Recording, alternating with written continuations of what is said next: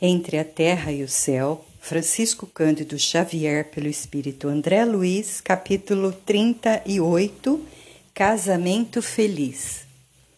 A tempestade de sentimentos no grupo de almas sob nossa observação amainou pouco a pouco.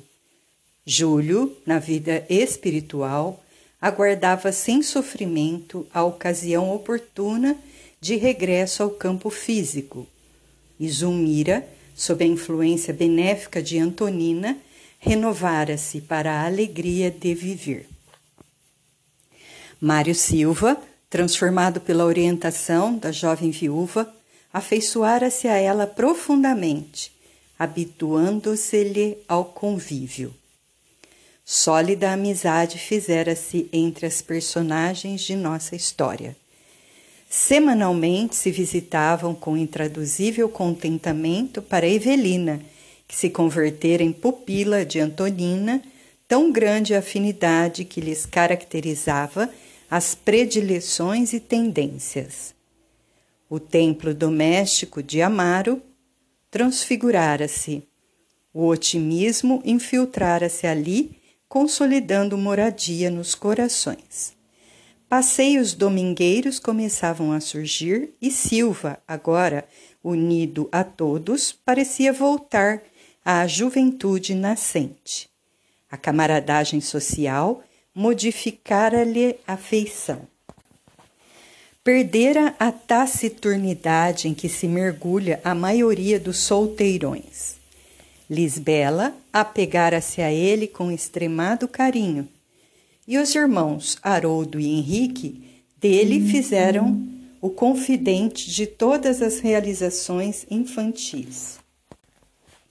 Várias vezes Amaro e a esposa acompanharam com amoroso respeito o culto evangélico na residência de Antonina, retirando-se edificados e felizes. Aquela moça, viúva e digna, cada vez crescia mais na admiração deles e, dentro de suas limitadas possibilidades, o ferroviário começou a fazer, pela educação inicial dos meninos, quanto lhe era possível, associando o enfermeiro em todos os seus empreendimentos em semelhante direção. Certa manhã de claro domingo, achava-nos de passagem no domicílio de Amaro, ainda em serviço da saúde de Zulmira, quando Silva veio ao encontro do amigo para aguardar a chegada de Antonina com as crianças. Todo o grupo familiar combinaram um almoço ao ar livre em parque próximo.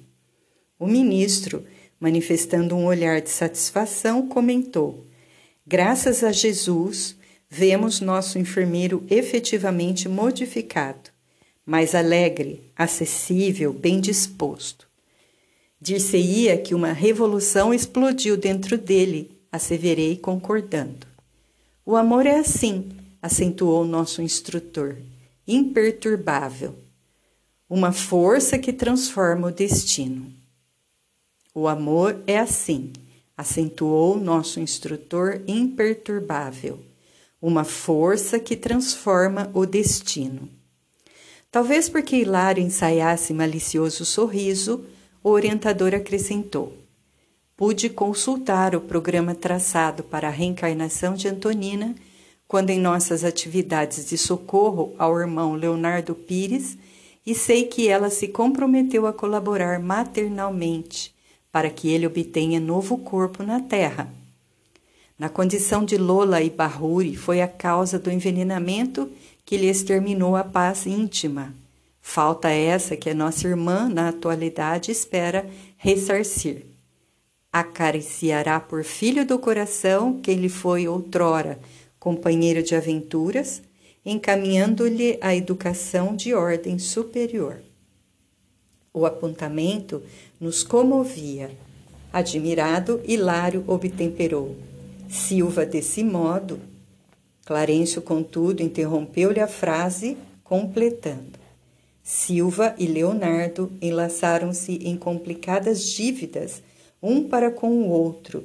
Desde muito tempo, cultivam o espinheiro da aversão recíproca, induzidos agora às teias da consanguinidade esperamos se reeduquem. Da lei ninguém foge. Como se a mente do ferroviário nos sorvesse a conversação, ligando-se a nós pelos fios invisíveis do pensamento, vimos Amaro bater de leve nos ombros do companheiro, dizendo-lhe conselheiral: Escuta, Mário, não me assiste ao direito de qualquer interferência em tua vida. Entretanto, sentindo-te por meu irmão, venho refletindo acerca do futuro não te parece que Antonina seja mulher digna do teu ideal de homem de bem? O, inter, interpelado corou, encabulando-se, e porque nada respondesse, o amigo prosseguiu. Desde o teu regresso à nossa amizade, observo com respeito crescente a distinção dessa mulher, cuja aproximação tem sido uma bênção em nossa casa.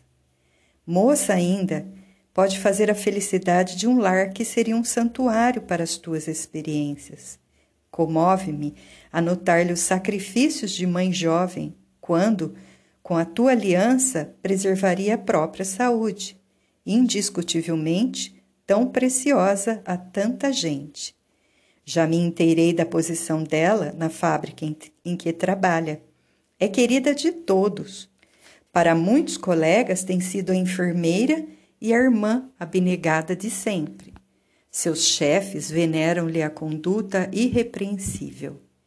Isso é admirável numa viúva de apenas 32 anos.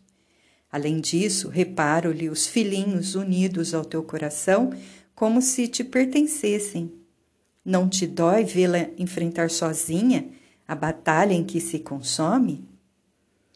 O enfermeiro, algo refeito da estupefação que lhe assomara do íntimo, replicou humilde: Compreendo. Tenho examinado essa possibilidade. No entanto, não sou mais uma criança. Por isso mesmo, revidou o amigo encorajado. A hora presente exige método, reconforto, proteção. Um pouso doméstico é investimento dos mais preciosos para o futuro. No entanto, considero que o coração no meu peito assemelha-se a um pássaro entorpecido. Sinto-me francamente incapaz de uma paixão. Que tolice! ajuntou o interlocutor bem-humorado. A felicidade é quase impraticável nas afeições impulsivas que estouram do sentimento à maneira de champanha ilusória. E sorrindo, acentuou. O amor dos namorados, com 90 graus à sombra, por vezes é simples fogo de palha, deixando apenas cinza. À medida que se me alonga a experiência no tempo, reconheço que o matrimônio, acima de tudo, é a união de alma com alma. Falo com o discernimento do homem que se consorciou por duas vezes. A paixão, meu caro, é responsável por todas as casas de boneca que oferecem por aí espetáculos dos mais tristes. A amizade pura é a verdadeira garantia da aventura conjugal. Sem os alicerces da comunhão fraterna e do respeito mútuo, o casamento cedo se transforma em pesada algema de forçados do, do cárcere social. Mário ouvia as reflexões do companheiro entre enlevado e surpreso. Sim, pensava, desde que se aproximara de Antonina pela primeira vez, nela sentira a mulher ideal, capaz de entender-lhe o coração. Devotara-se a ela e aos três pequeninos com imenso carinho e inexcedível confiança. Aquele lar generoso e singelo incorporara-se-lhe à existência. Se fosse compelido à separação por qualquer circunstância, indubitavelmente se sentiria lesado em suas mais caras alegrias. Enquanto Amaro se confiava às considerações do minuto rápido, Silva ia memorando, memorando. A figura de Antonina penetrava-lhe agora aos os recessos do coração. O valor e a humildade com que a nobre criatura afrontava os mais difíceis problemas, tocavam-lhe as fibras recônditas do ser. O sacrifício permanente pelos filhos, realizado com sincera alegria e desprendimento natural das futilidades que costumam cegar o sentimento feminino, a solidariedade humana com que sabia pautar as relações com o próximo e, sobretudo, o caráter cristalino de que dava provas em todos os lances da vida comum apareciam, naquele instante, em sua imaginação de modo diferente. Absorto, parecia contemplar as roseiras lá fora, indiferente ao mundo exterior. Longos momentos passou assim, revivendo e meditando o passado. Em seguida, como se despertasse de longa fuga mental, encarou o amigo frente a frente e concordou: Amaro, tens razão. Não posso desobedecer ao comando da vida. Não puderam, contudo, prosseguir. A viúva e os filhinhos chegaram, felizes, provocando a presença de Zulmira e Evelina, que vieram à recepção alegremente. Deixamos nossos amigos na doce algazarra da intimidade doméstica e voltamos ao nosso templo de serviço. Muitas indagações assaltavam-nos o pensamento.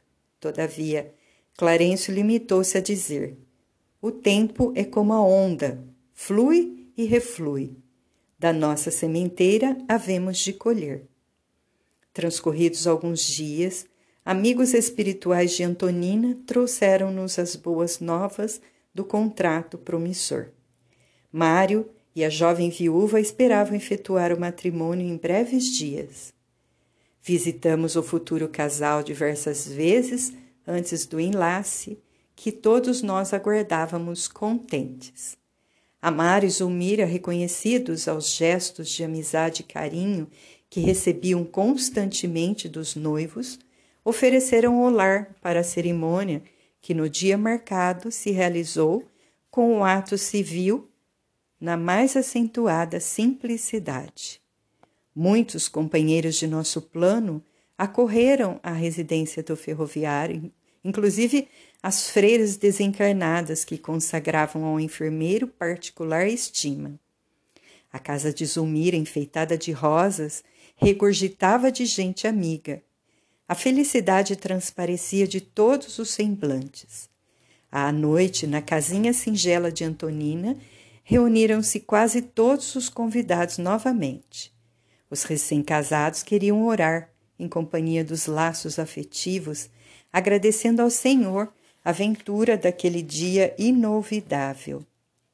O telheiro humilde jazia repleto de entidades afetuosas e iluminadas, inspirando entusiasmo e esperança, júbilo e paz.